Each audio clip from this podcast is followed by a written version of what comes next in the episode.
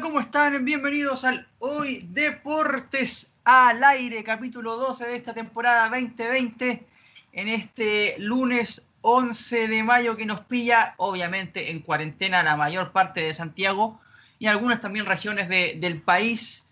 Eh, y bueno, comenzamos el, el partido, y decir, bueno, también el partido, el, programa a las 13 con 37 minutos, muchachos. Una hora más en Punta Arenas, ¿ah?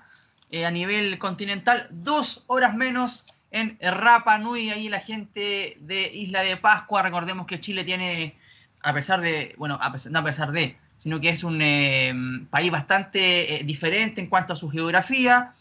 El norte con el sur no tiene nada que ver, desde el paisaje hasta, hasta la gente, podríamos decir, las costumbres. También hay que decir que Chile se divide también en tres zonas horarias, como decíamos, Punta Arenas, que donde son las 14.38 eh, y en eh, Rapa Nui, eh, que son dos horas menos en cuanto a Chile continental, o sea, son las 11 o 20 para las 12 de la tarde. Así que de esta forma iniciamos el Hoy Deportes al Aire con bastantes novedades, muchachos, bastantes temas, bastante humo también. Ahora vamos a comentar seguramente en el segundo bloque.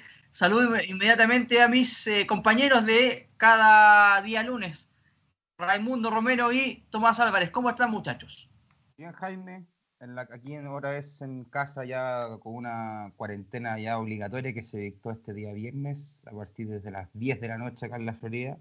Así que más encerrado de lo común, pero no hay mucha diferencia.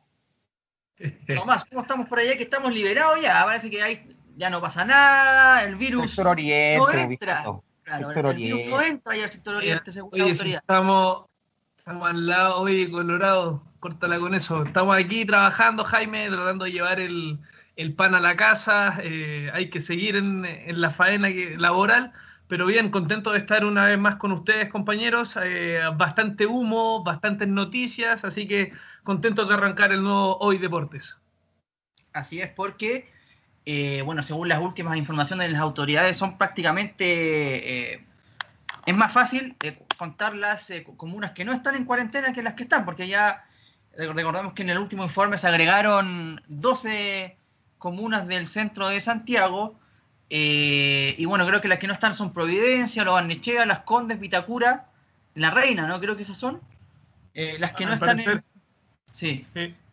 Eh, lo que es curioso porque, eh, y vamos a, tirar el chivo, hoy Interferencia, este, este medio online, eh, tiró una información un poco más detallada de los lugares donde, bueno, esta información que no se quiere entregar a, través de las autoridades, tuvo acceso a Interferencia y lo que todo hace presagiar que va a haber un rebrote en lo que, lo que es la zona oriente, o sea, desde las Condes hacia la periferia, así que hay que tener cuidado, hay que hay que ver la información que se entrega y eh, en base a eso también preocuparse, ¿ah? porque puede haber un rebrote. Así que ojo con eso, eh, porque parece inverosímil, parece, eh, no sé, un, un sacogüeísmo, por decirlo de alguna forma, el hecho de que, no sé, haya cuarentena en Recoleta, en Santiago Centro y en Ñuñoa. Bueno, en Ñuñoa también se, se, levantó la cuarentena, pero que no pueda pasar, por ejemplo, a, a el, Providencia, Las Condes, donde precisamente mucha gente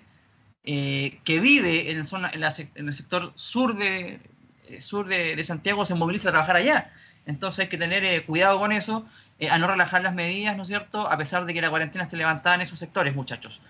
Em, bueno, entremos en materia inmediatamente, cabros, con lo que teníamos en la, en la pauta, porque, como lo decían ustedes, muchachos, antes de empezar el programa, hubo una especie de golpe de Estado ¿ah? en la ANFP y Sebastián Moreno estaría prácticamente fuera, fuera de la testera del fútbol nacional. De hecho, ya es un, hecho de la causa que el, eh, entre comillas, expresidente de la Asociación Nacional de Fútbol renunciaría esta semana. Lo estarían obligando a renunciar esta semana, específicamente el jueves 14 de, mayo. Pero antes de aquello, vamos a contar un poquito, cabros, eh, cómo fue esto, ¿no? Cómo se, se dio, más o menos cronológicamente. La realidad es que, eh, y creo que lo comentamos el año pasado, desde el estallido social hasta ahora, empezó a haber un, resquemor en cuanto a la labor de, eh, de Moreno en, eh, como presidente de la NFP. Recordemos que eh, en aquella ocasión hubo dirigentes que cuestionaron su liderazgo en cuanto a, a no poder jugar. ¿Se acuerdan que no, los equipos querían jugar sí o sí? Por ahí los futbolistas se, se oponían. Sin embargo, eh, los que siempre ganaron en, esa, en ese gallito fue el CIFUP y la autoridad. O sea, eh, recordemos que eh, se supone que el presidente de la resguardaba los intereses de los clubes, no de las sociedades anónimas. Y en este caso siempre perdió los gallitos. ¿ah? Otro tema que habría impulsado a este grupo impugnador del presidente habría sido el tema de, ¿se acuerdan el partido de Chile con Perú? Es amistoso que, que tenía que jugar la selección chilena y que al final no, no se hizo por un tema de que los jugadores no, no quisieron y de, de hecho el, el, mismo el mismo Rueda, ¿se acuerdan que se enojó un poco también porque encontraba que no era necesario, que, que no, era, no, era, increíble que los jugadores no quisieran jugar? Cuando la cosa es que ahí empezó, claro, de hecho amenazó con eso. Lo, lo cierto es que eh, de ese tiempo hasta ahora se formó un bloque impugnador, ¿no? que estaba compuesto por Felipe Muñoz de Rangers, por Jorge Contardo de Coquimbo, Leonardo Zúñiga de Melipilla y un personaje del cual hemos hablado alguna vez por allá, Ricardo Pini. ¿Se acuerdan este argentino que se hizo de la calera, que también eh, controla eh, a San Luis de Quillota, equipos que son clásicos rivales y que incluso tuvo la osadía, ¿ah? la patudez de cambiarle el signo al equipo sin eh, mellar ningún tipo de consulta con los hinchas. Por ejemplo, de hecho, se vieron manifestaciones en Copa, Sudamericana, por ejemplo, en la gente de la galera. Bueno, este grupo puso a impugnar el liderazgo de, Moreno hasta que se llegó a, hasta la semana pasada, donde eh, fue tanta la presión que eh, la mayoría, de hecho todo el bloque o todo el directorio que componía la, directiva de, Moreno renunció.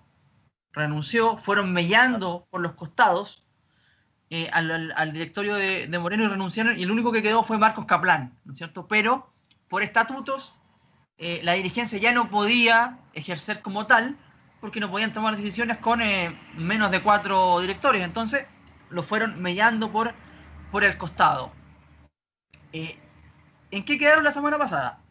La semana pasada quedaron que el 30 de julio de este año se realizarían las nuevas elecciones para poder eh, tener una nueva directiva y así Moreno salir de la testera el 31 del mismo mes, o sea, al día siguiente de que se elija la, la nueva directiva.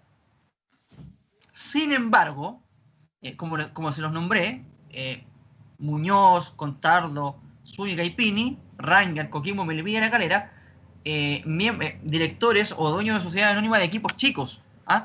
Que quieren, la salida de, este personaje. Sin embargo, hay un bloque de los equipos grandes, la U, Colo Colo y Católica, que estarían eh, no tan de acuerdo con ello, no tan de acuerdo con, lo que están haciendo estos, estos, chicos. Hay una pugna también ahí entre los, entre los, entre los eh, dueños de sociedades anónimas y estarían aglutinando cerca de 11 equipos de primera división que querrían que Moreno deje la testera, o sea, obviamente partiendo de la base de que deje la testera, pero que sea el 31 de agosto. De hecho, el mismo Moreno estaría eh, sin dar su brazo a torcer en cuanto a aquello, o sea que eh, pueda ser eh, mínimo el 31 de agosto y cuál es la, razón que esgrimen la gente de, lo, de, los clubes grandes que para dar una salida digna al presidente Moreno, eso como, digamos, cortina de humo a propósito de lo que estábamos diciendo, pero en el fondo lo que estarían eh, ellos queriendo dejar un poco resguardado es el tema de los cheques. ¿ah? Porque decía, uh -huh. ¿quiénes van a firmar los cheques de, la, de, de las plata del CDF? Que en el fondo lo que les interesa es eso. Si Moreno eh, es destituido, por ejemplo, esta semana, o sea, no habría nadie que podría hacer esas labores administrativas, la burocracia de firmar los cheques para que esta gente reciba la plata, a pesar de que muchos de ellos, ¿no es cierto?, se han acogido a la ley de, de protección del empleo, donde eh, lo que les permite no pagarle a sus jugadores. Entonces, ¿qué harían con esa plata? Bueno, no sé. Como ya nadie rinde, rinde, rinde digamos, cuenta, es muy difícil. Ahora, en cuanto a aquello, eh, el día de hoy apareció un personaje a esta altura nefasto, bueno, como, como la gran mayoría del fútbol nacional, que es Luis Baqueda, El, eh, digamos, el, el, homónimo de Luis, de José Luis Navarrete en la U, ¿no es cierto? O sea, el Goma de Segovia, en una española, el, el títere de Segovia, es Luis Baquedano, quien estaría, de hecho salió en, la cuarta de día, que está pidiendo la salida de Moreno este día jueves, es decir, en tres días más, para poner ahí a, quién sabe quién, porque seguramente si está diciendo eso a través de la prensa, tiene un plan eh, esgrimido desde fondo, ¿no? Debe tener ya un, un modus operandi. Ahora, este grupo opositor, donde hablábamos de los Pini, de los Contardo, eh, ya tienen un nombre para generar una, una directiva de transición. Antes de, ya pongamos que esta semana deja Moreno la, la, la, testera y estarían proponiendo, proponiendo de esta semana hasta el 31 de julio, hasta el 30 de julio, donde serían las nuevas elecciones, a Jorge Huawei, el presidente de, de, Palestino, que, ojo, perdió con Moreno hace dos años. sí. Y también querían, querrían, como ladero de Huawei, poner em, en un cargo bastante, no sé, artificial, por decirlo de alguna forma, como asesor a Christian Auber. ¿ah? Este personaje que contamos la semana pasada, muchachos, recién se integró a em, el nuevo directorio de Azul Azul. Recordemos que la semana pasada, la, semana pasada hablamos de esto de cómo funciona la, sociedad anónima en general y en particular la de la U, ¿no es cierto? Y mire, ojo, qué raro, ¿ah? Justo de la nada, eh, a fines de, abril, eh, deciden ingresar a Christian Auber a Azul Azul, y mire, justo ahora, más, que nada paralelo a ese hecho, eh, este grupo impugnador de Moreno quiere meter a Christian Auber como, como asesor. Mira, mira, qué curioso ¿ah? cómo se van dando los los tiempos, pero bueno, en, eso estamos, muchachos. Eso, esa es la realidad. Eh, también hay trascendidos que dicen que Moreno no querría renunciar ahora. Seguramente pasaron muchas cosas este fin de semana, muchos llamados, muchos seguramente reuniones por Zoom. Seguramente, una, ¿se acuerdan que una vez lo, conversamos que siempre cuando hay una revolución, ya sea social, política, en este caso futbolera, siempre cuando se genera una revolución para sacar a alguien, rápidamente se genera la contrarrevolución. Seguramente eh, Moreno movió sus, sus, contactos del fin de semana y quiere hacer una, contraparte a lo que está sucediendo. Veremos lo que sucede, pero más o menos eso es lo que pasa en el fútbol chileno, muchachos. Sí, Jaime, eh, es raro porque, bueno, eh, el Sebastián Moreno de un momento a otro se quedó sin ningún tipo de apoyo en su directorio. Es otro tema que hay que, que hay que recalcar. Eh, renunció su tesorero la semana pasada, renunció el segundo vicepresidente. O sea, el directorio se quedó, se quedó eh, sin un mínimo requerido para poder ejercer algún tipo de, decisión. lo acusan de no tener liderazgo suficiente, de no defender a los clubes en las negociaciones con el CDF, no informar de las gestiones económicas del organismo. Además de que no tiene, según, según este grupo opositor, eh, no tiene un peso ante la FIFA y la Conmebol. Entonces nos hacemos la pregunta de que, bueno, Sebastián Moreno venía por el continuismo de, la gestión de Arturo Salá. ¿Por qué no, eh, no generaron esta oposición cuando estaba Salá? ¿Por qué esperaron a que estuviera Moreno y que estuvo, ¿cuánto? Un año y medio, dos años lleva desde que asumió? Eh, ¿Por qué no, no, generaron esta contrarrespuesta y estos alegatos cuando estaba Salah y lo hacen ahora cuando, cuando Moreno lleva, bueno, no ha podido ejercer mayoritariamente su gestión porque ha sido parado por el tema del, estallido social? Eh, la pandemia también ha, generado que no haya fútbol. Entonces, ¿qué gestión ha podido hacer mucho Sebastián Moreno que, haya generado este, estos anticuerpos en los demás dirigentes? Es raro para mi gusto que que haya tanto descontento eh, con tan poco tiempo de gestión, Jaime. Sí, sí, es complicado. Eh, antes de darte la palabra, Colorado, eh, a ver, cuando hablan de falta de liderazgo, cuando hablan de el tema de las rendiciones de cuentas, como dices tú, Tomás, mi impresión, y ojo, porque hay que ver de, quién viene esta, esta impugnación. O sea, son clubes pequeños, muchos de segunda división, que no nos engañemos, y esto lo hemos venido conversando todos estos días, o sea, aquí el desarrollo del fútbol chileno importa tres carajos, o sea, nadie ha hablado del ah. tema de, de, las inferiores, nadie ha hablado del tema del rendimiento internacional de los equipos de los equipos chilenos que ha sido paupérrimo en la última década, si quieren. Nada deportivo, Jaime. No, nada, nada. Nada en ámbito deportivo. Entonces, a, mí me da la impresión que es porque los, que los clubes, esta rebelión de los clubes chicos, y la defensa, entre comillas, ya tarde, de los tres clubes grandes a eh, Moreno, eh, tiene que ver con los plata. O sea, recordemos que eh, la U, Colo -Colo, y Colo Colo, la U y Católica, son los que más reciben en cuanto a conceptos de CDF. De hecho, Colo Colo es el que creo que más recibe, después la U, después Católica. y lo que quieren esta gente, recordemos que también la, segunda división profesional, que equivale a la tercera categoría del fútbol chileno, se hizo para crear un contrafuerte, ¿no es cierto? un, una, especie de muralla para que los clubes de la ANFA no puedan acceder a los dineros de la segunda división. O sea, si, esa es la realidad, esa, es la. Entonces, me parece que va por ahí, no sé cómo lo ves tú, Color. A mí me parece bastante raro, o sea, primero mm, es como el tema de pesos, o sea, el que esté Católica y, la U y Colo Colo por un lado y por el otro esté Rangers, Calera y todo esto de equipos que son de segunda división, creo que no hay competencia en, general, en, ámbito de, eh, de, dirigencia. Al momento de los que hubo, siempre va, el que va a tener la última voz y va a tener más espalda, van a ser estos, estos tres clubes grandes que son Colo Colo, la U y... Epa. Ah, eh, eh, ¿Cómo dejan solo, o sea, cómo, el, el procedimiento de cómo dejan solo a Moreno en un momento tan difícil. O sea, el que lo deje, que su, tesorero y su, espalda de dirigente lo dejen solo de un día para otro, es porque algo vieron raro en, esta dirigencia, en esta presidencia de Moreno, que hacen que se salgan y lo dejen solo como para ver que si esto causa repercusión y si, llega, si se llega a enterar de lo que está pasando realmente, ellos estén realmente libres de, polvo y paja. Claro, recordemos que eh, la única forma de sacar a Moreno era que él renunciase, ¿no es cierto?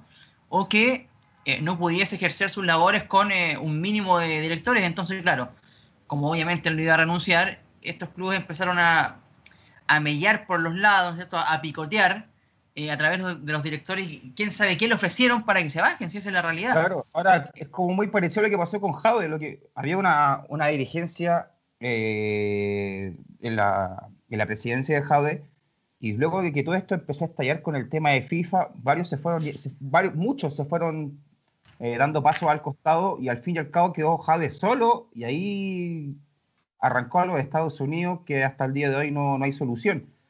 Algo, algo parecido hay, o sea, lo conversamos con Tomás, el que, el que se diga que hay, no hay transparencia en el tema de lo económico, ya es que seguimos prácticamente en la misma, no hay, un, no hay una mejora también el pasado que tiene Sebastián Moreno con Codelco no cabe destacar también.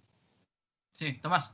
Sí, eh, no, lo que decía el Colorado, a mí me, llama la atención esto de, que no informe de las cuestiones económicas del organismo. Esa es una de las principales acusaciones que a mí me, causa bastante ruido.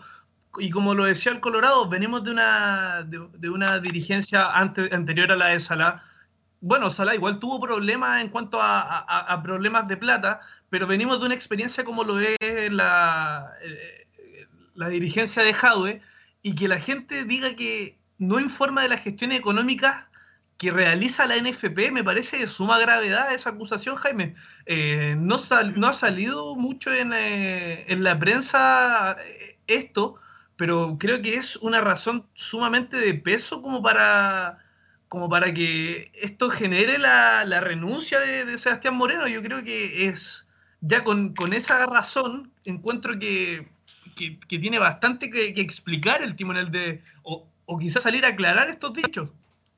Sí, mira, yo creo que, a ver, para empezar, Moreno no, es como el típico dirigente del, Chile, digamos, ya sea, como decíamos, en la política o en lo que sea, que no tienen pantalones, que eh, prefieren evitar el conflicto, ¿no es cierto?, hacerse los giles, eh, andar por abajo, eh, si a mí me están atacando, como decías tú, Tomás, yo me defiendo, viejo, de alguna forma, a través de los medios, qué sé yo, ocupando el poco poder que me queda. Ahora, eh, hay que ver bien de qué se trata. A ver, para mí, si lo veo por el punto, desde el lado, desde el punto de vista o de la vereda de Baqueda, ¿no? De Luis Baqueda, ¿no? El, el goma, digamos, de, Segovia, para mí me suena como una ofensiva del, propio español, digamos. Desde España, recordemos que él eh, siempre ha estado operando, de repente tuitea. Em, me parece que él, puede estar gestionando una ofensiva a través de su goma, digamos, pero no sé, no tengo claro si, si eh, los clubes de segunda división, liderados por Pini, eh, estarán asociados con él o no.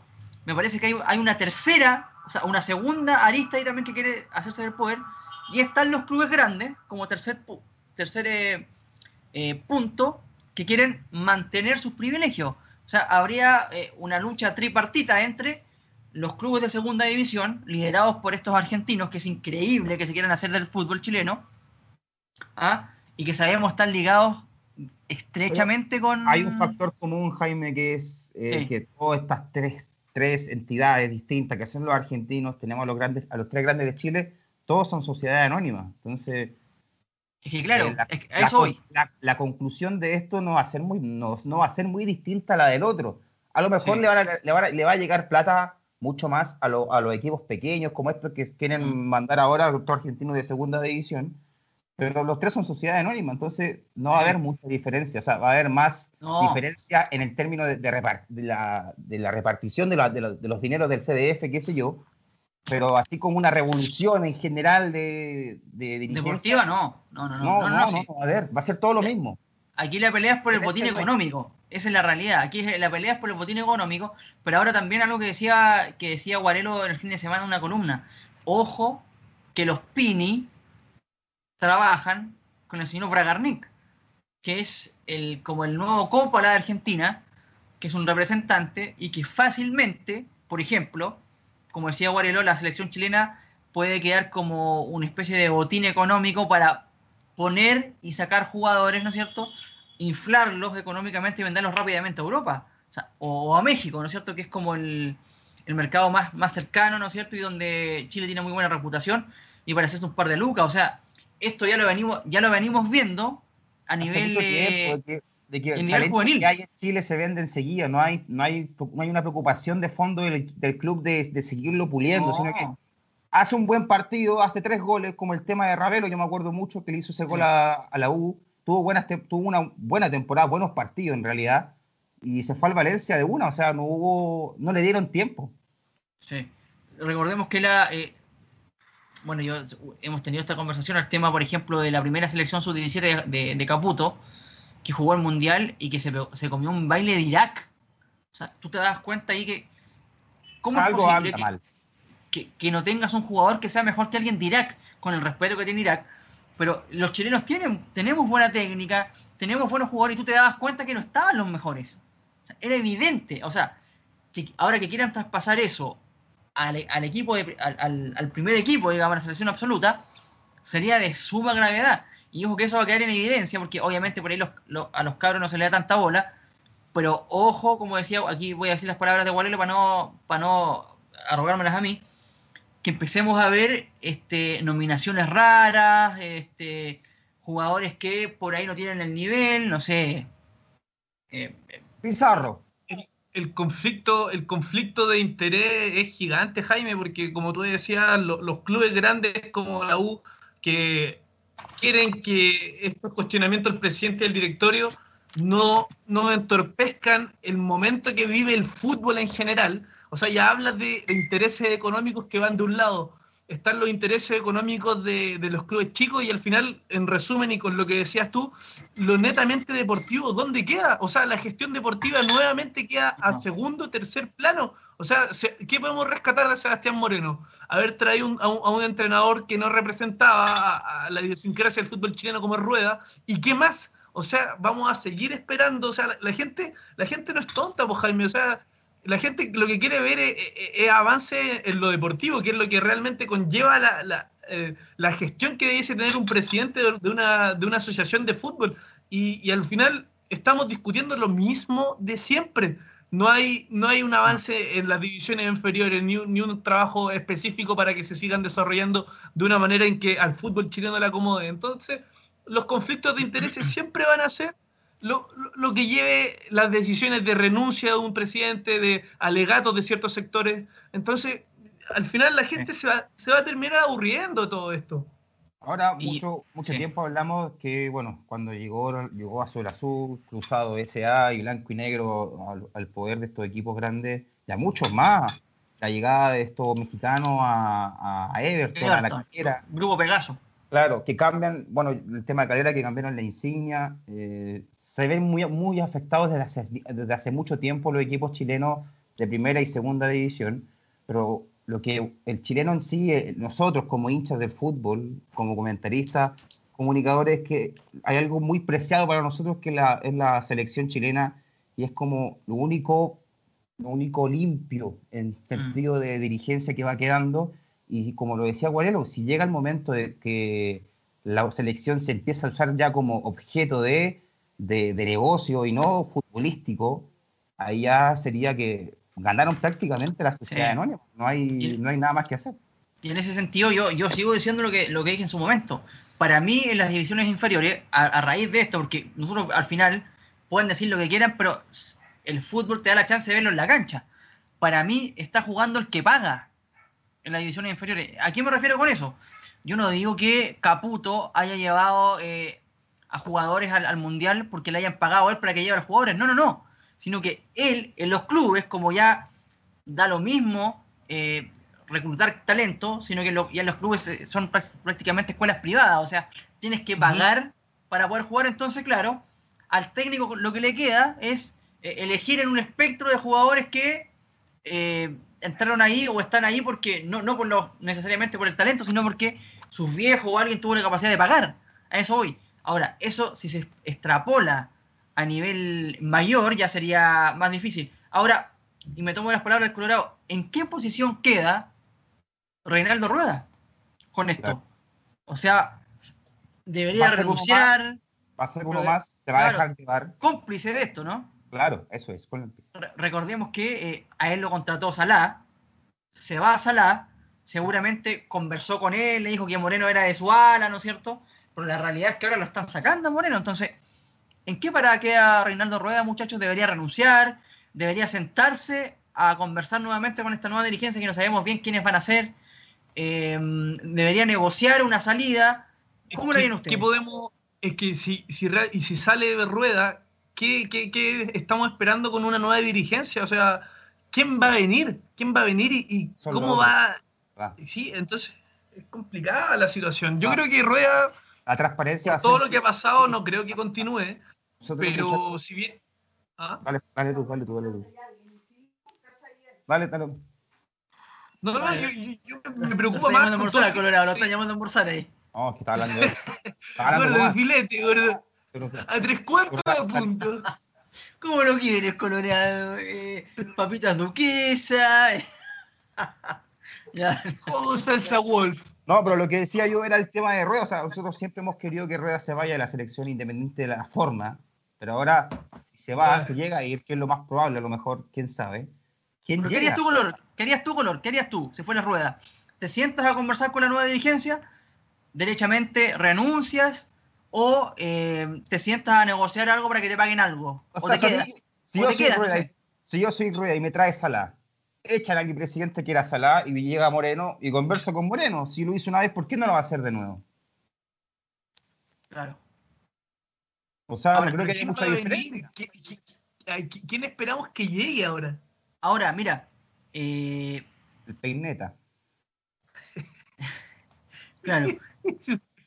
Ahora te digo una cosa, ustedes tienen claro que esta, esta gente que está operando, que ya operó para que se vaya Moreno, yo, yo creo que tienen clarísimo que ellos deben venir con un entrenador ya.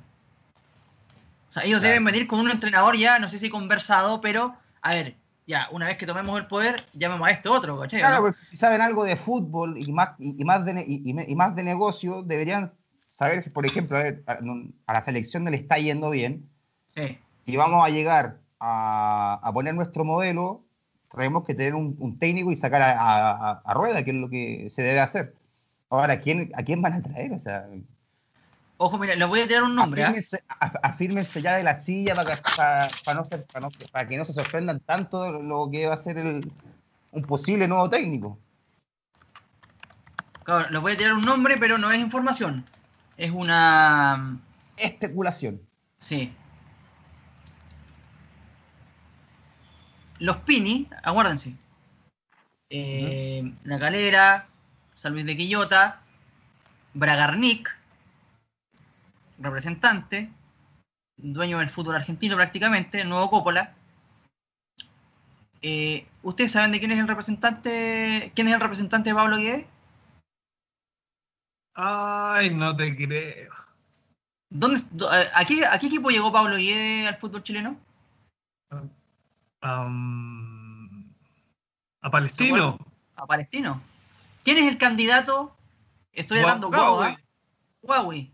El candidato de los Pini, ¿quién es? Huawei, palestino. Huawei.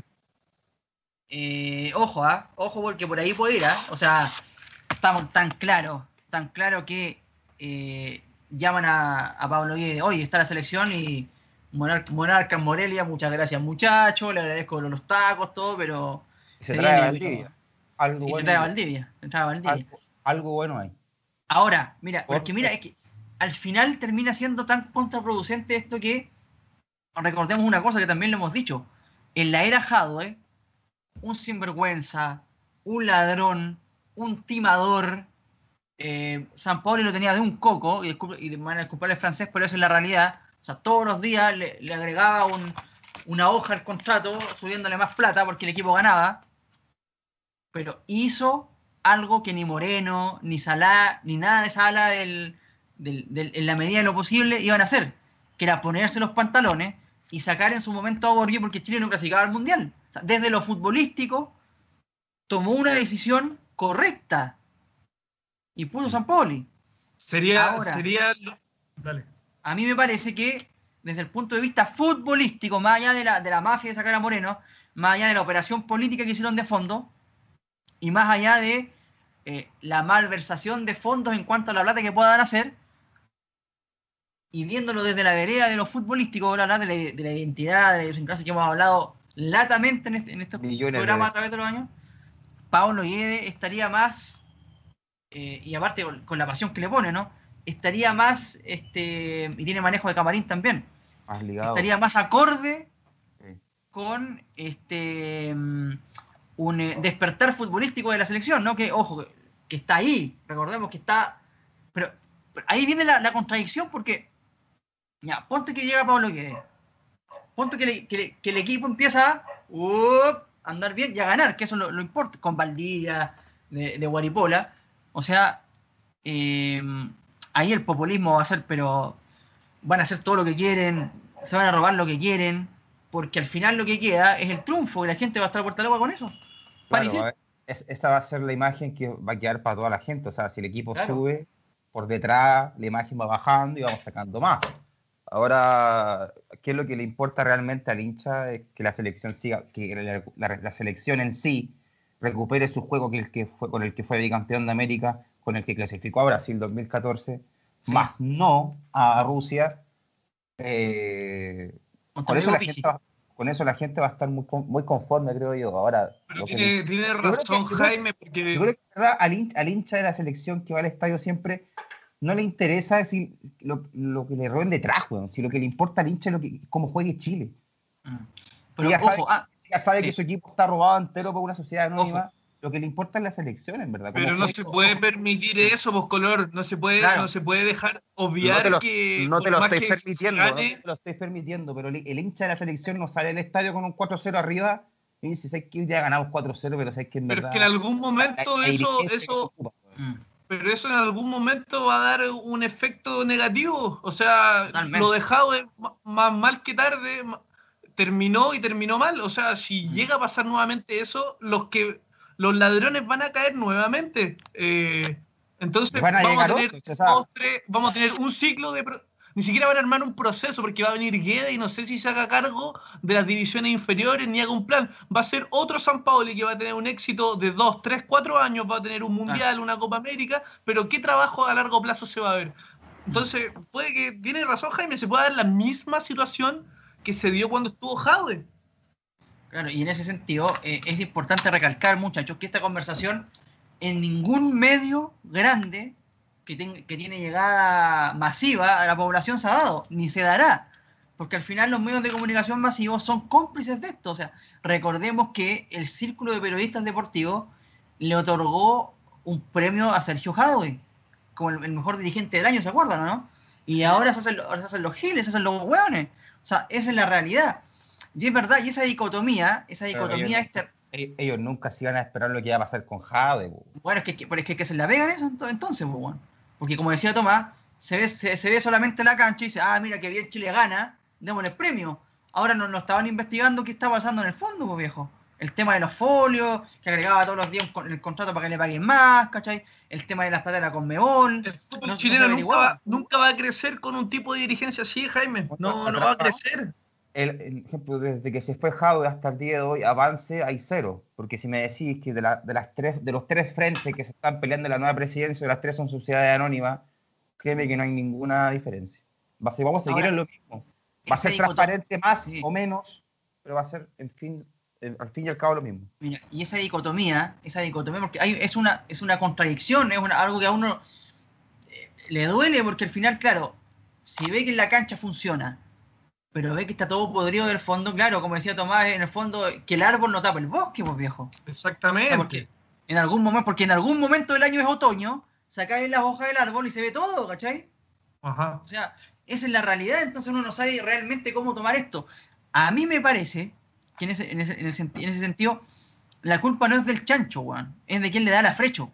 En el sentido, no es culpa de la gente, porque es verdad lo que dice el Colorado también, que la gente va a la cancha a ver al equipo a ganar, y bueno, y, todos los futboleros sabemos que cuando la selección iba bien, esas dos finales que le ganamos a, a Lío y su, gente, a la Argentina, eh, nos teníamos el pecho inflado, imagínate la gente salía a trabajar con, con un ánimo increíble, entonces no es tarea de ellos investigar eso, pero sí de la prensa, pues, bueno. ¿Cachai, no? y en este sentido, le doy la derecha en este caso a, Matías Parker y a, Barrera, de, la tercera que hicieron esta investigación en cuanto a la, a la, a la salida o, a la salida forzada de Moreno. Pero bueno, yo creo que el periodismo acá tiene que hacer su labor, viejo, y de una vez por todas ponerse los pantalones largos y decir lo que hay que decir, viejo. ¿Cachai? ¿O no? O sea, investigar y más allá de los resultados. Después puede ser, mira, puede ser que después la gente te diga, ah, esto vende humo, quieren que la selección caiga, viste que siempre te dicen eso, eh, tirando eh, chaqueteros, que le encanta esa palabra, pero bueno, después el tiempo te termina dándote la razón. O sea, los pocos que eh, interpelaron a Jadwe, el tiempo les terminó dando la razón. Y ahora esos que criticaban están calladitos, porque Jadwe tenía la cagada. Entonces me parece que... Lo dijo Bielsa.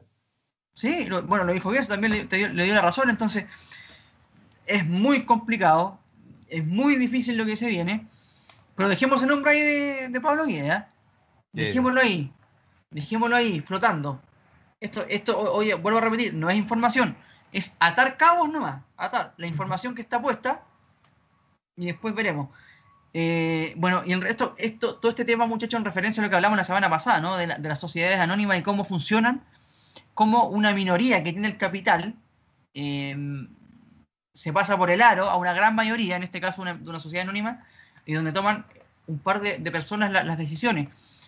Eh, y en esta, en esta expropiación del fútbol chileno por parte de, los operadores políticos, o más que, más que operadores políticos también, pero de, especuladores financieros, que son la, sociedad anónima, eh, también hay que decir una cosa, y con esto quiero terminar el bloque, que he visto mucho eh, programa argentino este, en, esta, en esta cuarentena, y recordemos que ahí está el modelo antiguo, el que, el que, estaba antes de que llegaran las SA a Chile.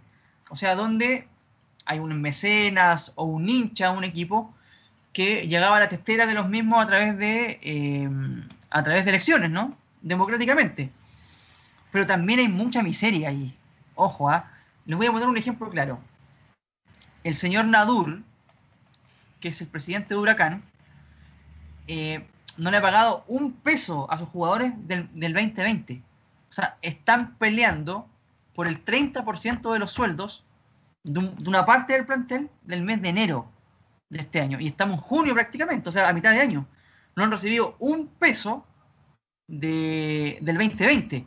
Y solamente, mira, y con esto de la pandemia, se aprovecharon de eso, dieron por terminado el campeonato, entonces pueden echar a los jugadores ahora. ¿Qué te quiero decir? Solamente le abonaron dinero a los que ellos quieren que se queden pensando en el 2021. Y, los mira, y los argumentos de esta gente, ¿saben cuáles? Porque este ya es increíble. Y la, gente independiente también, de independiente. Que ¿Cómo le van a pagar a los jugadores si no han andado bien en la cancha? Si no han rendido. Siendo que ellos firmaron un contrato. O sea, esa miseria también está del otro lado. ¿Me entiendes o no? O sea, por eso digo yo que tampoco es que las SA desaparezcan y que volvamos a lo, anterior porque pasarían estas cosas y seguramente más cosas, pues, bueno. ¿Me entendió, no? Habría que buscar un nuevo modelo. A eso voy. Eso quiero decir, un modelo mixto. Yo creo que tiene que ser un modelo mixto del, fútbol, del fútbol alemán. ¿Y cuántas veces hemos hablado de Alemania, bueno? De cómo los alemanes llevan las políticas públicas. ¿Me entendí? Pasa ¿Ah? por un tema también de, de, de idiosincrasia, Jaime. O sea, el que queramos corromper y el que queramos, el, dueño que le roba a su empleado, habla mucho de la, de la sociedad en la que, en la que estamos y, sería, y estamos muy lejos de imitar lo que el modelo alemán e, emplea. Yo, yo, yo lo veo bastante difícil, Jaime, porque, como tú dices, de un lado está la sociedad anónima que toman, que, que se roba pero se transparenta, pero está el otro modelo que lo vemos al otro lado de la cordillera, pero también hay, hay hay cosas como las que tú nombras que son no, se puede creer, entonces hay que buscar una nueva fórmula que se rija de distintas formas, que se que la que, se haga todo lo posible porque se cumplan las cosas. Mira, claro, y, en ese en ese en esa pugna sociedad anónima versus club deportivo, ¿a qué me refiero con modelo mixto? Que el club deportivo sea el brazo armado y la SA la herramienta. ¿A qué me refiero? Ese 51-49 alemán, que el 51% de las acciones de un club son a través de los clubes, o sea, de los hinchas. O sea, se hacen elecciones, ¿no es cierto? Hay listas y los socios eligen al representante de ese, de ese 51%. Y el 49% de las acciones son entregadas a un ente privado, a una sociedad anónima que puede invertir capital, que pueda moverse con lucas, ¿no es cierto? Pero ¿a qué me refiero con eso? Que el brazo sea el 51%, es decir, que el club deportivo elija su dirigencia, ¿ah? que la gente se empodere, porque esto también tiene que ver con los hinchas, viejo. O sea, no sacáis nada que quedarte en tu casa. Ah, no, bueno, me parece terrible pero si no participas, si no eres socio, si no estás pendiente realmente de lo que suceda, y que la gente pueda supervisar a quién entregarles ese 41% de privado. Por ejemplo, oye, la directiva este, quiere tener capitales, no sé, chinos, quiere tener capitales de Arabia, por ejemplo, ¿no? que se, ocupa mucho en Estados Unidos, ¿no? A propósito, o sea, en, Inglaterra, por ejemplo, en Europa, a propósito del PSG, ahora del Newcastle, del mismo Abramovich que se hizo del, del Chelsea lo hizo resurgir y nadie podría decir lo contrario. O sea, hay modelos exitosos, pero para que esos capitales privados se hagan cargo del 49% de un club, tiene que ser supervisado, votado por ese 51% de la gente. Me parece que ese sería un modelo interesante, ¿no? Y en ese sentido, eh, bueno, yo conozco más lo que es la AJA, la, Asamblea de Hinchas Azules, donde hay hinchas que son, yo, yo he ido a reuniones donde son eh, ingenieros, abogados, este, qué sé yo, eh, eh, contadores, sociólogos, periodistas. hay gente, porque el otro día hablaba con mi viejo, me decía, pero oye, imagínate si le pasáis la sociedad anónima a los hinchas, que a la me decía, porque no saben gestionar las platas, pero no están así, o sea, por eso es importante que la gente se una y que empiece, empiece a gestionarse en masa profesionales. Pues, o sea, si, si hay abogados que ven la parte judicial, que hay ingenieros que ven la parte contable, que hay periodistas, que hay, no sé, trabajadores sociales, que se, se forme una comunión se logra que, que, ame el club, ¿ah? porque, ojo, esta gente es desinteresada. ¿ah? Eh, me acuerdo, las la reuniones eran a las 7 de la tarde, después de la pega, la gente llegaba cansada, pero como amaba el club, iba igual. Quería, claro, iba igual. y lo que decía Tomás, los egos son muy difíciles, ¿cachai? ¿no? Porque, claro, ¿Te acuerdas que fuimos a una reunión también, Tomás, para cachar un poco? Sí, sí, sí, sí. También eh, los seres humanos es, difícil poder llevar a cabo y ponerse de acuerdo, o sea, los egos, ¿cachai o no? También es muy fácil hablar ahora eh, desde el sin poder, pero ponte que ya se dé este modelo, modelo mixto y este 51% de la U, o de Colo Colo, o de Católica, o del equipo que sea, es de los hinchas, van a empezar a, las pugnas de poder dentro de ese 51% también. Entonces es complicado, es muy difícil. Pero me parece que por ahí va. O sea, no se puede dejar el 100% a los privados, lo estamos viendo en la salud, o sea, lo estamos viendo en Chile, ni tampoco el 100% a los clubes deportivos. Tiene que ser un sistema mixto. Me parece que para allá va el mundo, ¿ah? no solamente el, fútbol. Es complicado. Es complicado, es difícil y yo creo que lo importante, muchachos, es que nosotros desde esta testera, ¿no? Que nos toca, es eh, lo que podemos hacer es poner el, tema en la palestra. ¿ah? Porque no tenemos el poder de, de aglutinar gente, de aglutinar a mucha gente en cuanto a los, en cuanto y en cuanto a los clubes, ni tampoco tenemos el poder de, erradicar a las sociedades anónimas, no lo tenemos. Pero sí tenemos la, la plataforma, la oportunidad de poner el tema en la, en la palestra, como le digo, poner el tema en tabla y como venimos diciendo hace tiempo, de impugnar el modelo que se está viendo en el momento. O sea, esto, eh, esto es recién el comienzo, es recién el comienzo, y ojalá que los medios tradicionales de, comunicación eh, se pongan los pantalones, pues, o sea, pongan lo que tienen que poner y se dejen de hablar de huevadas, ¿cachai? De, no sé, de cualquier, hablan de cualquier cosa menos de lo importante, ni de fútbol hablan, o sea, es cosa de ver el CDF nomás, po, o sea, que, no, eh, hablando del guatón Vega, po, ¿cachai? O sea, y, aparte, tiempo, tiempo tuvieron, po, ¿o no? Con, con, la cuarentena, tiempo tuvieron para poner temas importantes, pero como seguramente no les llega la minuta de que no pueden, y como no hay ningún comunicador que tenga las pelotas de decir lo que tiene que decir. La verdad del CDF no va a salir. Es que claro, es que ahí lo que pasa es que cuando tú estás en un, en un no hay una actividad intelectual porque al final tú estás en, en, una, en una hueá súper cómoda, vais dos veces al día al CDF, habláis de, de cosas que no tienen, que, o sea, rascas donde no picas, ¿no es cierto? Tienes un buen sueldo y te vais para tu casa. Entonces no, no, no, está la voluntad de, de, hacer crecer la actividad, o sea, no hay una actividad intelectual. Creo que hay nuevas plataformas, Jaime, donde se puede decir prácticamente toda la verdad y no, no, no es precisamente la del CDF, por ejemplo siempre los programas de radio, en el caso de nosotros que tenemos la gran oportunidad de decir lo que está, lo que está pasando de verdad, pero si la gente quiere, quiere sentarse en su casa a ver un programa del CDF para ver cuál es la verdad del tema Moreno. No. me parecía un buen personaje que decía. Guarelo siempre me ha gustado para, para, eso, o sea, en el tiempo de la época de Pancho Malo, cuando tuvo esa, ese problema de blanco y negro con la. Con Vamos a decir las cosas sin pelo en la lengua. perfecto. Por eso, él siempre, desde ese día, yo le tomé atención y se paró con los, con los que O sea, si quieren venir a matarme, vengan a mi casa, no tengo problema, pero yo a ustedes les puedo sacar la cresta todos los lunes, todos los martes, me da lo mismo. O sea, eso es lo que, lo que en verdad se necesita y no, y no, y no cuidados de imagen, que es lo que creo que yo pasa en el CDF. O sea, hay temas importantes y relevantes en los cuales conversan y sacan verdades. Pero en este tipo de problemas, como el de la, de la NFP, no, no va que no, no se impugna, hablan mucho en los programas de, que no superamos fase en Copa Libertadores, de que nos va mal en, las, selecciones menores, pero nunca apunta al, fondo nunca apunta al fondo del problema. Entonces, comparto mm. netamente con Jaime de que falta, faltan profesionales que tengan la personalidad para decir lo que pasa, de por qué pasa, cuáles han sido las razones de por qué hemos llegado a tales resultados, y al final se, uno se queda con la, mínima respuesta de, problemas por encima de la superficialidad del problema, sabiendo que, como lo, dijo Jaime, el sistema es el que está fracasando y ese es el que hay que cambiar. Entonces hay que, hay que un poquito investigar un poquito sobre, sobre cómo se está llevando a cabo todo esto y cómo se podría mejorar. Jaime da una, una buena alternativa como lo es este sistema mixto de, de tanto de hinchas y, sociedades anónimas que, actúen como herramienta para poder ejecutar muchas de las ideas que tiene el hincha.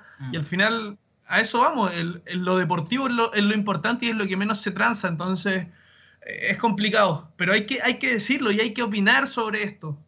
Claro, o sea, exactamente, o sea, la directiva del club deportivo, el 51% que actúe como ente fiscalizador, ¿no es cierto?, de ese ente privado que pueda colaborar con un club, me parece que eso es lo, lo más sensato. Ahora, también para ir finalizando este tema, eh, recordemos que cuando se hace un análisis futbolístico, tampoco se va al callo. O sea, eh, si alguien critica a Rueda, por ejemplo, en lo futbolístico, al tiro chaquetero, al tiro que quiere tirar el carro para abajo, eh, no quiere crecer, todo tiene que ser condescendiente, ¿no es cierto? Bueno, es lo que hemos visto de, de, varios, por ejemplo, doctores en la televisión, que fueron muy condescendientes con las medidas, por ejemplo, de, los ministros de, salud que mostraban la curva, que estaba impecable, hasta que les explotó en la cara. Ahí, quedaron, calladitos. aquí en Chile como impugnar, eh, ser este mm, cuestionador, se toma como que es algo negativo, como que es algo de tirar el carro para atrás, y en el fondo es todo lo contrario. La única forma de crecer, muchachos, ya sea en el fútbol, en la política, en la, economía, en lo que sea, es dando puntos de vista eh, amplios, ¿no? O sea, si tú tenías puros yes men a tu, a tu, a tu costado, no vas a crecer nunca en nada, por bueno, y eso es lo que mm, hemos hablado de escenas de veces, Yes Men, amiguismo, en fin. Eh, muchachos, se llevó a cabo el se llevó a cabo el golpe de estado en la en la NFP y seguramente ahora se viene la Guerra Fría, ¿no es cierto? Para ver quién se hace el poder de quién más. Dejamos el nombre de Pablo Guede, nos vamos a una pequeña pausa y ahora se viene el humo, muchachos. Se viene el humo, dale. Volvemos entonces al hoy Deportes al aire, muchachos, cuando son las 14 con 34 minutos. Recordemos, una hora más en Punta Arenas y dos horas menos en Rapa Nui. Em, nuestros amigos de Isla de Pascua. Colorado, tenemos un, antes de ir al humo, digamos, eh, tenemos eh, una información de último minuto, ¿no? Así es porque el gobierno británico autorizó la vuelta de la Premier League para el mes de junio, muchachos. ¿Cómo la ven? Mes de junio. Mes de junio, la vuelta de la Premier League. Ahora, hay cuatro puntos que, hay como de... ¿Cuáles son las condiciones? A ver. Las condiciones, las exigencias. Sí. Obviamente se va a jugar a puertas cerradas, no va a haber público, que es lo principal, que lo ha hecho la Bundesliga, varias ligas más que quieren volver. Eh, en 10 recintos deportivos solamente se jugarán, habrán 10 estadios que obviamente se van a seleccionar, que son los principales. Y eh, cinco cambios por equipo dejan de ser tres. Y la última es que se van a sancionar los festejos, escupitajos en cancha y los cambios de camiseta. Festejos. Escupitajos y cambios de camiseta. Escupos. bueno, no sé, veremos lo que, lo que suceda.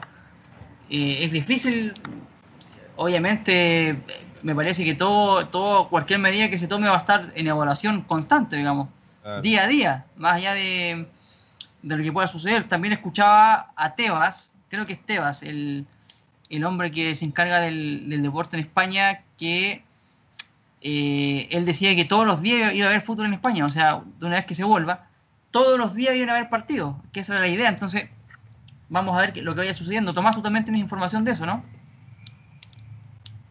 Sí, porque la primera liga que va a reanudar sus actividades, Jaime, va a ser la Bundesliga, la liga alemana que volverá este próximo fin de semana, el 15 de mayo, 16 y todo el fin de semana hasta el día lunes eh, porque a puerta cerrada y con un máximo de 300 personas por cada escenario, el certamen germano va a retomar eh, luego de que se viera paralizado en la fecha 25, cuando el Bayern Múnich era mm, el primero con 55 puntos. Es la primera liga de las grandes de Europa que vuelve a la actividad, como te digo, el próximo 15 de mayo.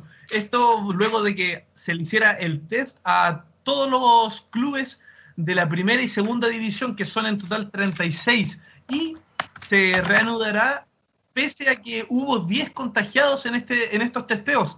Recordemos los, casos de, de, los jugadores del Colonia, que fueron los primeros en, en ser eh, notificados como contagio de COVID-19. Así que pese a todo esto, la liga alemana es la primera que vuelve ahora, el próximo fin de semana. Así que vamos a tener de vuelta al príncipe Charles Aranguis a las competencias. Y como tú también nombrabas, Jaime, eh, la liga española, la liga que aún está viendo en qué fecha va a volver a la actividad. Se dice que eh, el día indicado sería el 12 de junio, pero algunos clubes y jugadores tales como Gerard Piqué del Fútbol Club Barcelona están aún en, duda y ponen en duda eh, la vuelta a la actividad porque aún no se encuentran en las condiciones adecuadas para volver a, la actividad deportiva. Em, otra de las ligas que también... Eh, dime, dale, dale, dale, no, eh, la liga italiana también es otra de las eh, ligas importantes del viejo continente que tiene como vuelta a las actividades como ideal para el, a mediados de junio, porque muchos de sus clubes ya volvieron a los entrenamientos colectivos. a partir del 18 de mayo volverán y como dijo el dirigente y el ente rector del calcio, no no va a ser él el que entierra al fútbol italiano. Entonces están todas las iniciativas para que vuelva también la Serie A a mediados de junio, Jaime. ¿Color? ¿Cuándo, dijiste que volvía la Premier League? Junio. ¿En qué fecha? En junio también. Oye, Tomás, pero me, llama la atención lo de la Bundesliga. ¿Tú dices que este fin de semana se comienza a jugar en cancha o comienzan los entrenamientos? No, vuelve, vuelve en cancha. Vuelve en cancha este fin de semana. A pesar de, que hubo 10 contagiados eh, en, los testeos de, los dos, de las dos divisiones principales de, la Bundesliga, se vuelve este fin de semana sin público y con 300 personas como máximo en cada escenario, Jaime. Mira, qué, curioso, ¿ah? a propósito de lo que hablábamos, em, a propósito de lo que hablábamos el bloque anterior, cómo, cómo es difícil ponerse de acuerdo, o sea, entre seres humanos, o sea, la Bundesliga el fin de semana, la Premier League en junio con eh, eh, en solamente en 10 estadios, eh, con 5 cambios, qué sé yo, el tema de los festejos, los cupitajos, la camiseta, la liga el 12 de junio, la Serie A también en junio, pero ahí a mediados, como entre gallo y medianoche. O sea, es complicadísimo. Hay uno que ve lo que sucede en esos países, ¿no es cierto?, que tiene que ver con, o sea, se supone un desarrollo humano, un desarrollo colectivo mucho más avanzado que el nuestro, les cuesta y les cuesta mucho. Es difícil ver lo que, lo que vaya a pasar. A mí me da la impresión, muchachos, mire, y cómo es, ¿ah? porque siempre hablamos de los alemanes en todo orden de cosas, cómo son adelantados. Seguramente lo que pase con ellos el fin de semana va a ser fundamental para que pase, para, ver lo que pueda pasar también con las demás ligas europeas y ni hablar con, con, nosotros, sí. Hay un pequeño problema técnico. Si puede Tomás bajar un poco su cámara para que se vea completo, porque se le ve la pura nariz. Ah, ahí, bien. Dale. Mira cómo está colorado con M&M, trabajando codo a codo. Sí, no recibo ni uno. Eh... es un tipo colorado. ¿Qué piensan de eso, cabros? ¿Cómo creen que va a ser la experiencia alemana? Bueno, eso yo, le estaba comentando a Tomás fuera de cámara antes de empezar el programa. Eh, bueno, uno que ya está con este encierro acá en Chile, prácticamente en América en general, uno ya está chato de, todos los días lo mismo. Lo que cada uno, cada día que va pasando, uno quiere que, que vuelva al fútbol cada vez más. Entonces, ahora, este, en el, caso que quiere volver a Europa en general, prácticamente porque son las ligas principales que quieren tomar su, vuelta, como la española, la inglesa que vuelve en junio y la Bundesliga la próxima semana. Pero el tiempo, eh, la estación de, tiempo que está pasando eh, Europa es el verano, está entrando el verano. Entonces, son temperaturas, bueno, tú pasaste las temperaturas que tiene Europa son, son bastante altas. Entonces, creo que el tiempo en estos momentos, esta estación del año, acompaña a estos países que quieren volver. Ahora, ¿cómo va a ser que ojalá, ojalá que no haya ningún problema con que algún jugador al último minuto de, de positivo? Pero de momento la estación el verano está acompañando, el tiempo lo acompaña, entonces se puede hacer algo. No es que ahora que estemos en pleno invierno en Chile se quiera volver. Eso es ridículo. Allá es distinto porque están en verano. Igual no deja de llamar la atención de que se reanude este fin de semana la Bundesliga. O sea, eh, no es solo que en Europa, con los cambios climáticos o, la estación de, verano que hoy en día va, a empezar a, estar en, Europa, igual es, eh, está eh, extraña en cierta, en cierta forma el hecho de que se vuelva tan luego. Y así lo, se refiere el, director deportivo de la Bundesliga porque dice que al final no van a ser partidos normales porque van a, va a seguir todo este contexto marcado por la crisis del coronavirus. Y ellos también saben que juegan bajo la observación de todo el mundo y, y bajo ciertas condiciones que probablemente sean eh, espejo para las demás para las demás reanudaciones de las diferentes ligas. Entonces van a estar bajo observación. Eh, vamos a ver si fue una medida apresurada. Yo creo que con lo tanto y como decía Jaime de lo que hablamos de los alemanes yo creo que vienen todos sumamente resguardados todos sumamente observados eh, así que será un, un espejo para, para las demás ligas no solo de Europa sino del mundo. Es así eh, mira, y a, propósito de esto, a ver, no es que las ligas acá se manden solas, ¿no es cierto? Y ellas quieran volver a, la actividad porque sí. Eh, leí el fin de semana y aportando también a la información que dan ustedes, muchachos, que Europa en general, y siempre, siempre se, focaliza entre España, Italia, Alemania, eh, Francia, si quieren, ¿no es cierto? Los países grandes, se están preparando para volver a la normalidad, entre comillas, en el mes de junio. Podría ser un Esa es la realidad. El, el, modo de juego, el modo de, bueno, el tema de la liga que el tema de la celebración de los goles. O sea, un, nuevo, fútbol, en verdad, o sea, con barma encima, algo totalmente extraño. Colorado, imagínate que en un corner, en un tiro libre, o sea, hay contacto, hay agarrones de camiseta, hay, hay respiración prácticamente boca a boca ahí, a, menos de un metro. Eh, la gente habla, gritan. Vaya a jugar sin falta. Sin hacer falta. Claro. O sea, bueno, y, en esta preparación de los países para volver a su actividad normal, entre comillas, o a esta nueva normalidad, como se nos quiso decir acá, en junio, o sea, la, la sociedad médica de Europa, más allá de cada volvamos, ¿no es cierto?, para volver a la actividad, también tienen mucho miedo de lo que pueda suceder. O sea, se cree que las altas temperaturas pueden ayudar a eh, neutralizar el virus. Se cree, ¿cachai? Pero no hay a ciencia cierta em, eh, una certeza de que eso pueda ser así. Entonces, está bien, el fútbol se une a las medidas estatales de los países para volver a, la normalidad en junio, pero con miedo y con mucha preocupación de lo que pueda pasar. Entonces estoy de acuerdo contigo en eso, Tomás. Eh, lo que decías tú, de que eh, el experimento alemán va a ser fundamental para ver lo que pueda pasar en, de aquí en adelante. Ahora, también tomemos en cuenta una cosa, muchachos, ¿ah? el tema de, mira, según el protocolo que pude ver en España, y creo que esto lo van a hacer en todas las ligas de Europa, si alguien eh, tiene positivo de, de COVID-19, ya sea sintomático o asintomático, inmediatamente 14, 15 días de aislamiento. O sea, sin entrenar, sin ir con los jugadores, sin, eh, sin estar en contacto con nadie, digamos. Confinamiento. O sea, imagínate si Messi se, se pega esto. O sea, ¿tú crees que el Barcelona no va a decir, oye, no, aplacemos el partido porque no tengo mejor jugador? O sea, van a empezar esas mezquindades también. O sea, Messi, Vidal, Ter Stegen y Piqué. Los cuatro estaban comiéndose para el Imagínate cómo queda el Barcelona. ¿Va a querer jugar sus partidos también es el caso de Dybala, que Dybala ha marcado cuatro veces ya coronavirus. Dybala, el tema, de las, el tema de las lesiones. Creo que ya han, habido un par de jugadores que se han lesionado en el entrenamiento. Por lo que hablamos la otra vez con Eduardo, ¿se acuerdan que... Va a ser muy dura la vuelta en términos... Sí. Y, hay que ver, Jaime, hay que ver eh, qué decisión entonces fue la correcta, porque vemos otra de las grandes ligas como son la francesa y la holandesa, que de raíz decidieron terminar con esto porque se generan estas incertidumbres que a todos, no, no, no, a todos nos cabe que, que es la, la, reanudación de una actividad que conlleva contactos, que es lo que menos se espera para este tipo de enfermedades. Lo menos que hay que hacer es tener contacto de algún otro tipo.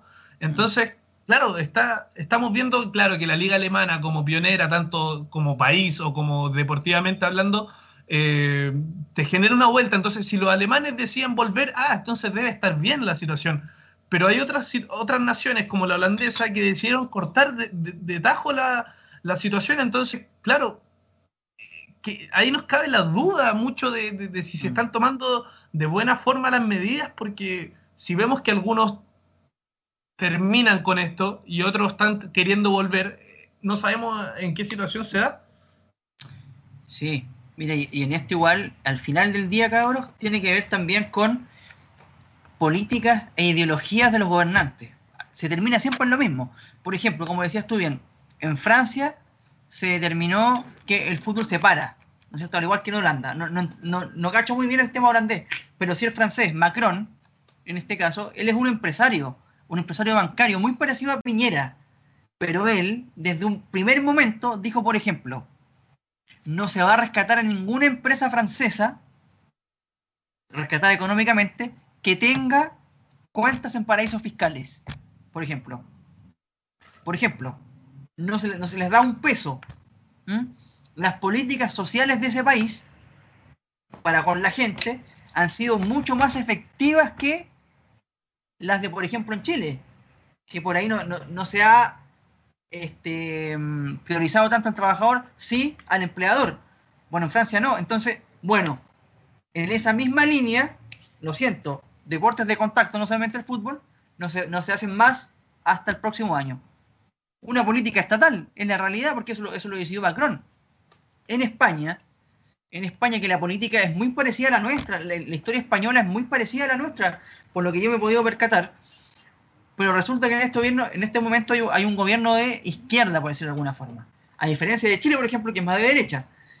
Sin embargo, eh, los poderes económicos tienen mucho poder en España. Entonces, ellos han sido los que han impulsado también que el negocio empiece a engranar de vuelta. Y un negocio potente es el fútbol. O sea, Real Madrid y Barcelona es, son multinacionales, o sea, son par- prácticamente parte del, del patrimonio económico de, de- de España, ¿no? Entonces, eh, por eso es complicado. Yo te digo, eh, no sé, como te decía, selecciona Messi, eh, Ter Stegen y, no sé, Luis Suárez, y el Barcelona va a querer jugar. O sea, porque también el negocio ahí ya no funca mucho. O sea, ver un partido del Barcelona sin Messi por 15, mínimo 15 días, mínimo 15 días, dos semanas, o un partido sin, no sé, y se- ya, ponte, se lesiona y le viene el coronavirus. Bartomeu deje que se juegue así. Entonces es difícil, eh, vamos a ver lo que sucede, es muy complicado. bueno. En ese sentido, yo creo que en Chile estamos, pero todavía lejísimos de, de poder eh, ver eh, luz al final del túnel en, cuan- de- en el túnel en, en cuanto a esto. No sé cómo lo ven ustedes, cabros. Rápidamente, como para ir con otro tema. Dale color. Eh, a ver.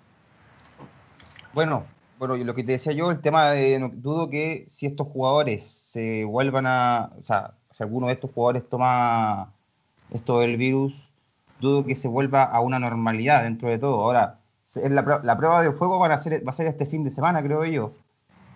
Porque pongamos el caso, por ejemplo, la UFC, que fue el primer deporte en volver a la actividad, este fin de semana Te vi ahí, te vi, te vi en las redes sociales que estabas viendo UFC. Sí, bien acompañado, creo yo. Eh, Ah, ah, no. ah, no, no, bro. lo digo, no, lo digo por el trago, que, el, el trago que aparecía ahí. No. ¿Volvieron? Bueno, Ah, eh, ah, perdón, estoy cometiendo una infidencia. eh. Bueno, un saludo al profe Vargas. ¿ah? Las Profe actividades de la. UFC el fin de semana comenzaban a las seis y media de la tarde, con, una, con, con varias peleas. La segunda Con pelea razón se canceló- contento el Colorado, weón, con razón. la segunda, la Se segunda volvió- pelea se volvió la semana pasada tomado, ¿no? Se Que estaba ya- con el tarro, estaba, pero... Estaba de Oye, muerte. oye, yo tengo un tema re importante aquí con el tema de los estadios y me estáis- y me estáis dejando los últimos dos minutos, a modo Dale, de cogollo. pasemos eso, pasemos eso, pasemos eso, dale. Bueno, bueno, ah, el diario Marca de, de España, muy conocido por Jaime, realizó una encuesta la semana pasada en donde le dio la oportunidad a los hinchas que eligieran el mejor estadio para ellos de- del mundo. Dentro de toda esta lista hay 30 estadios. Principalmente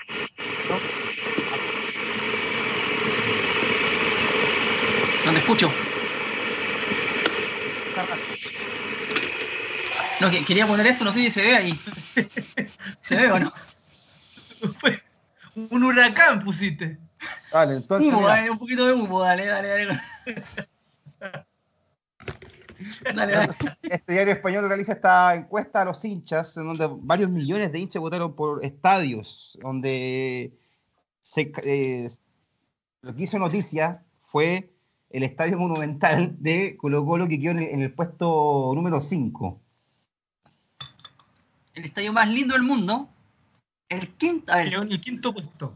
Lo que tú nos quieres decir es que el, el estadio monumental es el estadio. Es el en, base al, a, es en base a lo que es el, el, el ranking, ¿no? Si se te vaya a burlar de mí con el tema del humo, cambiamos el tema y vamos a las picantes,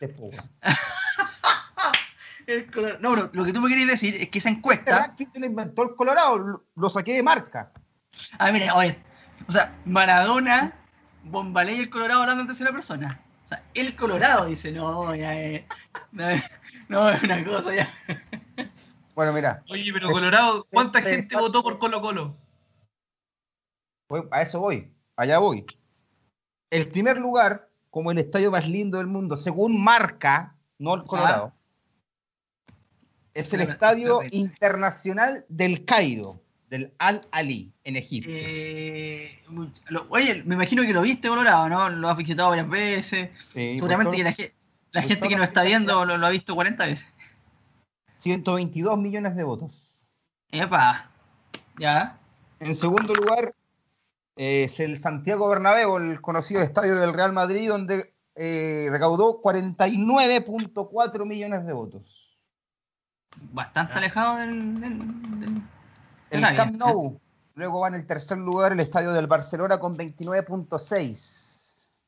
Luego en cuarto lugar el estadio del Atlético de Bilbao, el San Mamés, con 23.8. Y aquí viene el Monumental de Colo Colo No, San Mames, claro.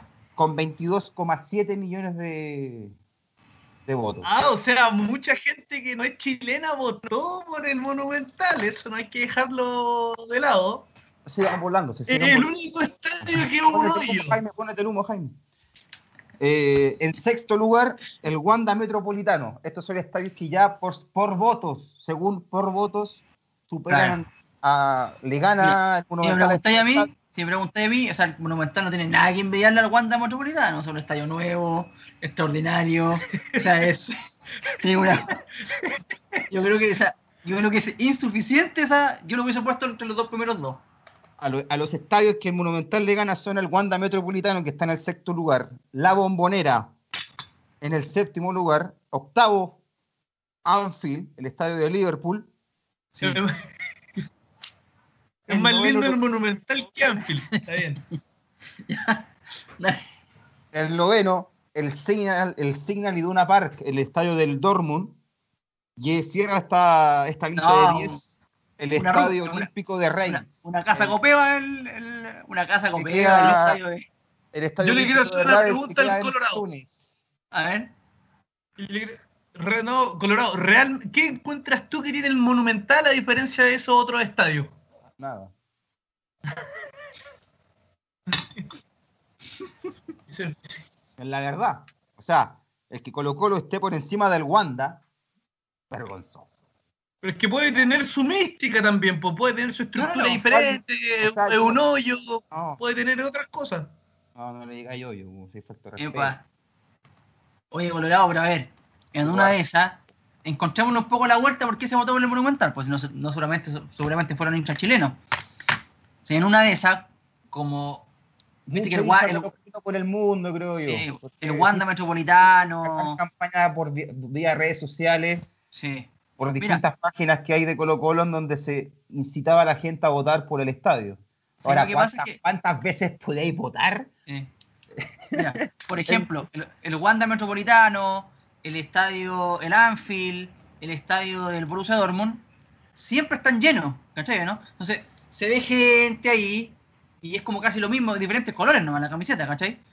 Por ahí, como el estadio Colo Colo siempre está vacío, ponían fotos donde se veían la- las galerías, la Sí, pintura, Sí, y por ahí la gente Bueno, también... Si me lo preguntáis a mí, yo creo que muchos hinchas de Colo Colino alrededor del mundo, muchos chilenos votó por el estadio.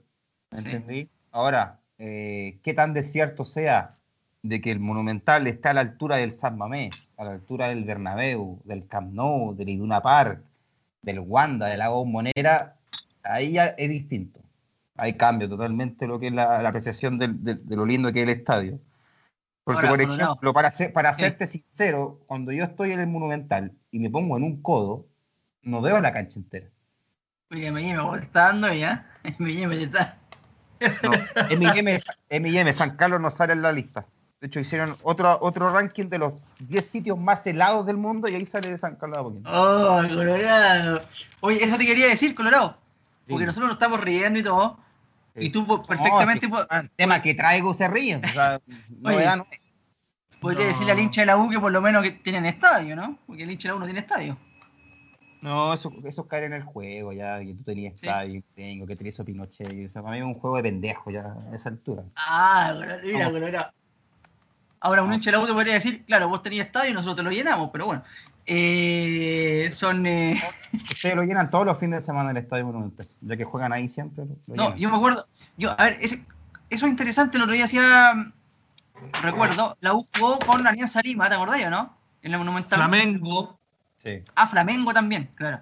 En la fase de grupo. No, me recuerdo mucho ese, partido con Alianza Lima. ¿Te acuerdas que, mm, que la, la U sacó un inserto en el diario?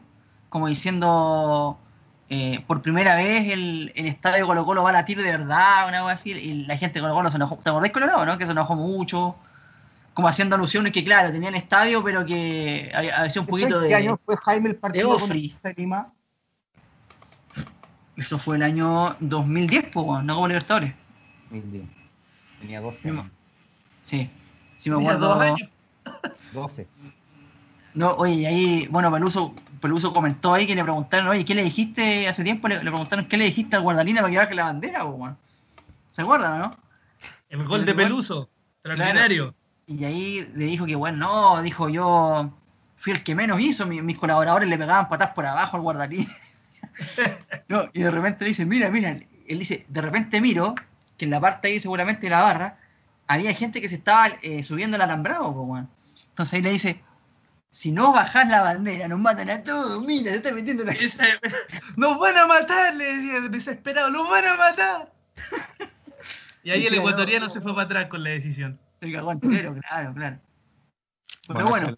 Ese fue el ranking, muchachos. Muchas gracias por el espacio. No, yo creo que, mira, yo creo que, no sé, no sé si está entre los cinco, pero debe ser uno de los más lindos de Chile, seguro. Seguro. Más lindo que el no, el Nacional vale callar. O sea, el Nacional es, es, una, es una vergüenza.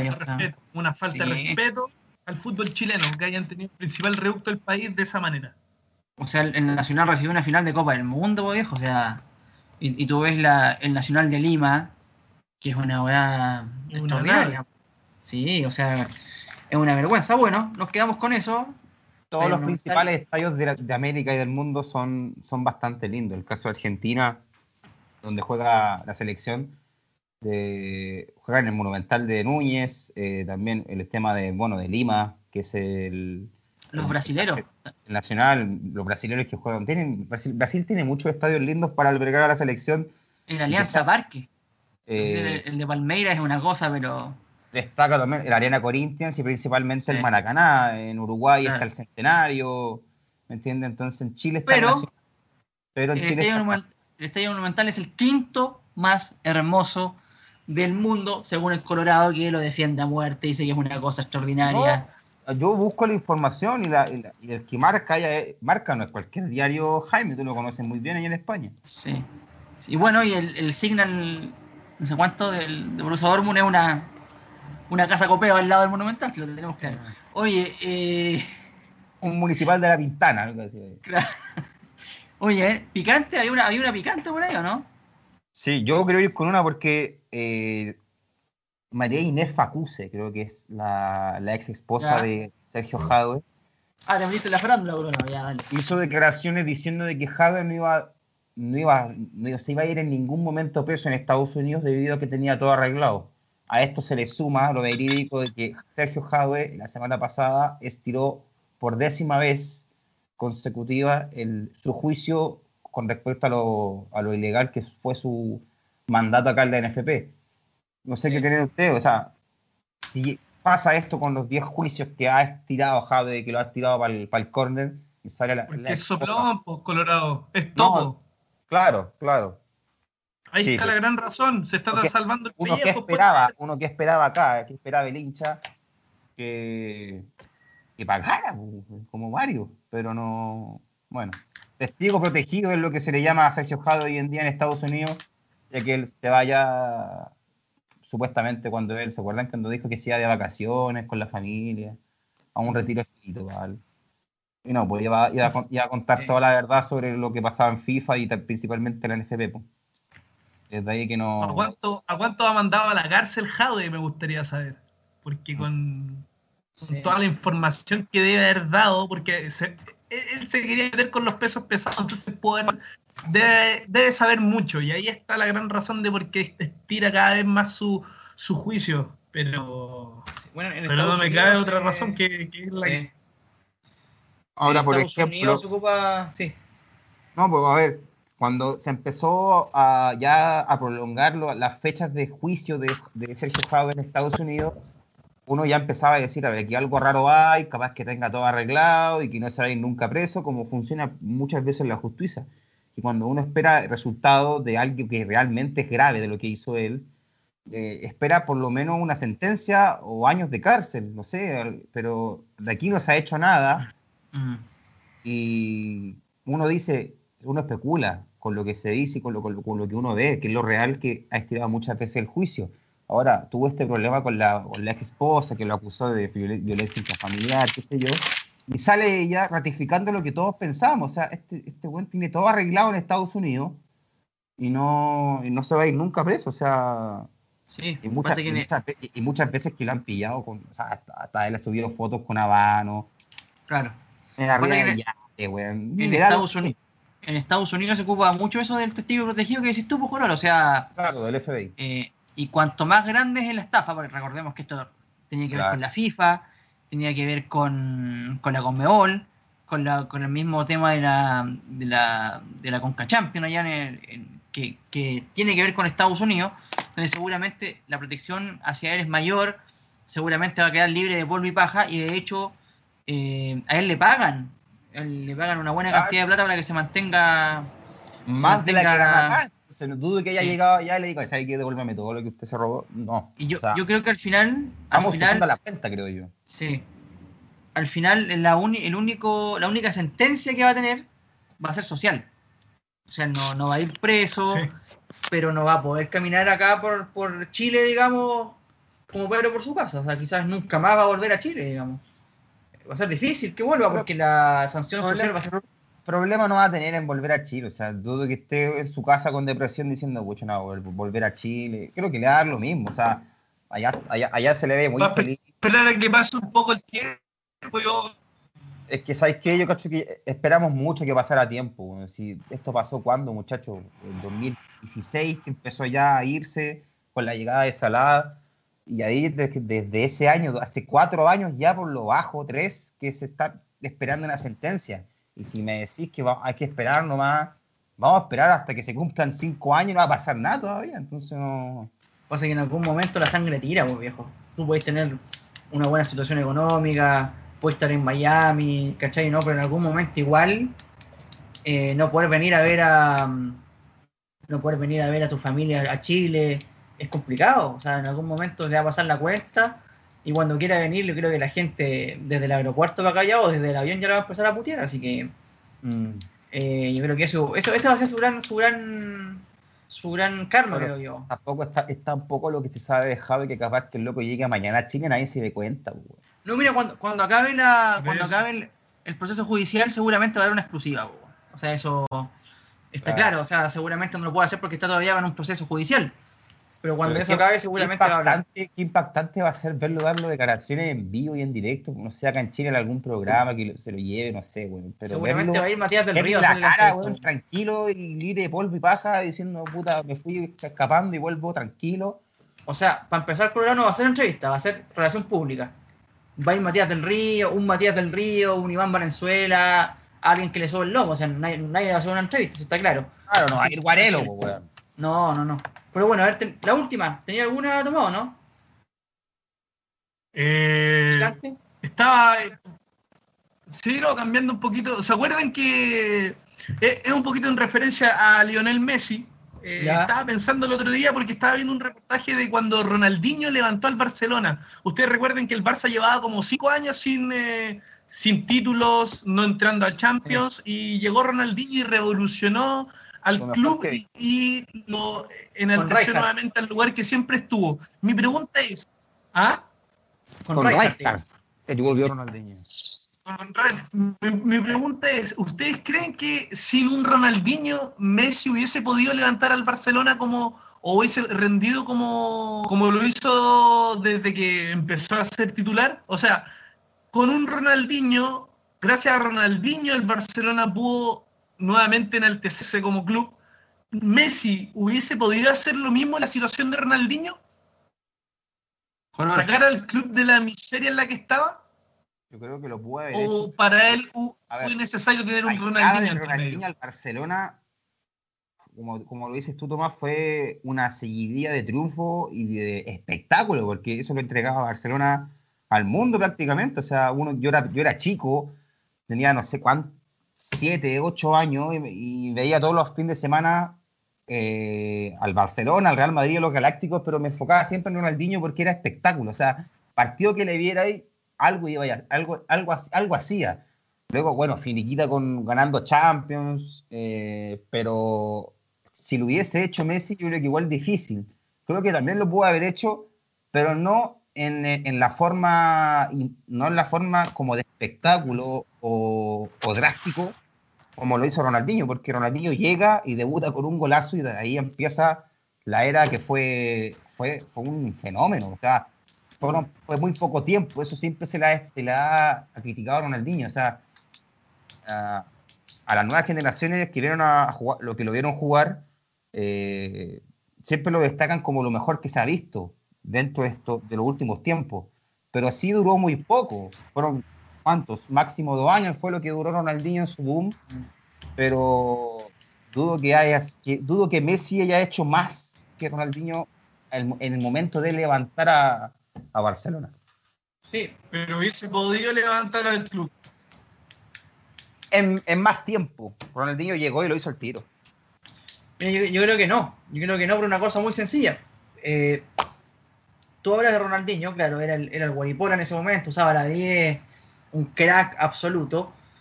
Eh, pero lo que dijimos la otra vez, la diferencia con Maradona, que Maradona por ahí era la torta de un equipo. Y Messi siempre fue la, la guinda.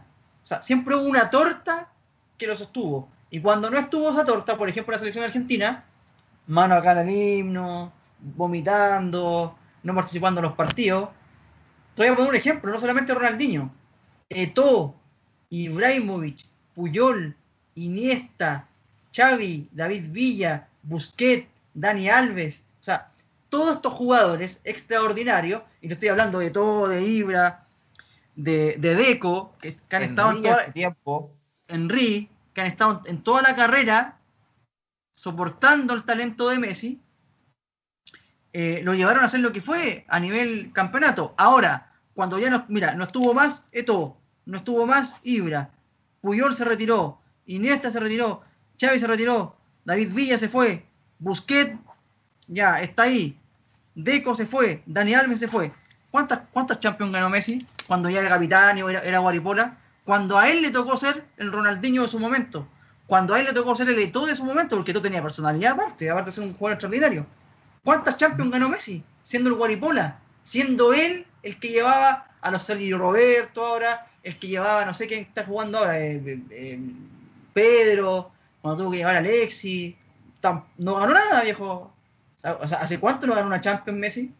2015 contra la Juventus. 3-1. Cinco años. Cinco años. Entonces, En el 2015 eh, el equipo del Barça era Dani Alves, era Piqué, era, Puyol. No, Puyol no estaba en el ¿no 2015, estaba Puyol? ¿Seguro? No. seguro. Ya, Estaba Xavi, estaba Iniesta, estaba Rakitic, claro. Pero ahí él- Messi jugaba con la Neymar, 30. Suárez y Messi. Sí. O sea, jugaba con la 30, ¿se acuerdan? En Messi. O sea, era uno más de estos grandes líderes futbolísticos y en cuanto al, al carisma. Cuando a él le tocó ser el Guaripola, ¿se acuerdan con el PSG? ¿Quién fue el que, el que, el que llevó Neymar. el carro? Neymar, Neymar. pues. ¿Qué pasó en, en- en Roma? Roma, que es un equipo de cuarta nivel europeo. eliminado en Roma. ¿Qué pasó con el, bueno, el, el tema de Anfield? Ni hablar. Agachaba la cabeza, o sea, ese, para mí es evidente que no. que cuando él tuvo que tomar el protagonismo no, no dio el ancho, digamos. No lo digo yo, viejo. O sea, más allá de que le hace goles al Getafe extraordinario, de que le hace goles a, a, no sé, al Mallorca, un ma- maravilloso, de que hace 3, 4 goles por partido, de que ha mejorado los tiros libres a nivel local, sí. Pero a nivel. Yo, porque diga- digamos las cosas como son. Barcelona, Real Madrid, lo que le interesa es la Champions. Y paralelamente a no hacer el Guaripola, tres veces ganó la Champions el Real Madrid, o sea, tricampeonato, o sea, Ahora, aparte, hablando de Champions, se oficializó también que la Champions vuelve en agosto. El 7 de agosto, el partido del Olympique de Lyon y también con el, el City y el Madrid. Desde agosto.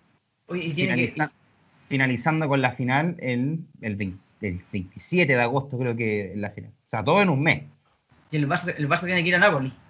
Eh, Uy, uy, uy.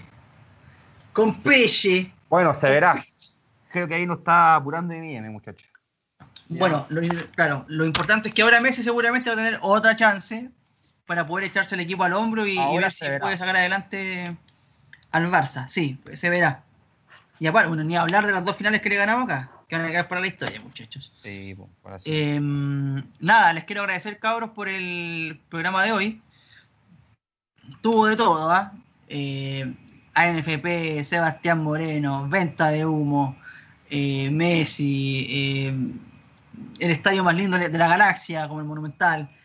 Eh, así que nada, gracias por el, por, por el programa que le bravo insultando a Melleme, o sea, tuvo de todo. Tuvo, tuvo de todo, cabros. ¿Algo que decir rápidamente? No, no, muy feliz. ¿Algún descargo, Colorado? No, ni un descargo para nada. Demos, comentaremos el próximo lunes lo que fue la, la vuelta a la Bundesliga, a ver qué tal. Va a estar interesante eso, ¿ah? ¿Cómo se da todo eso? Eso sí.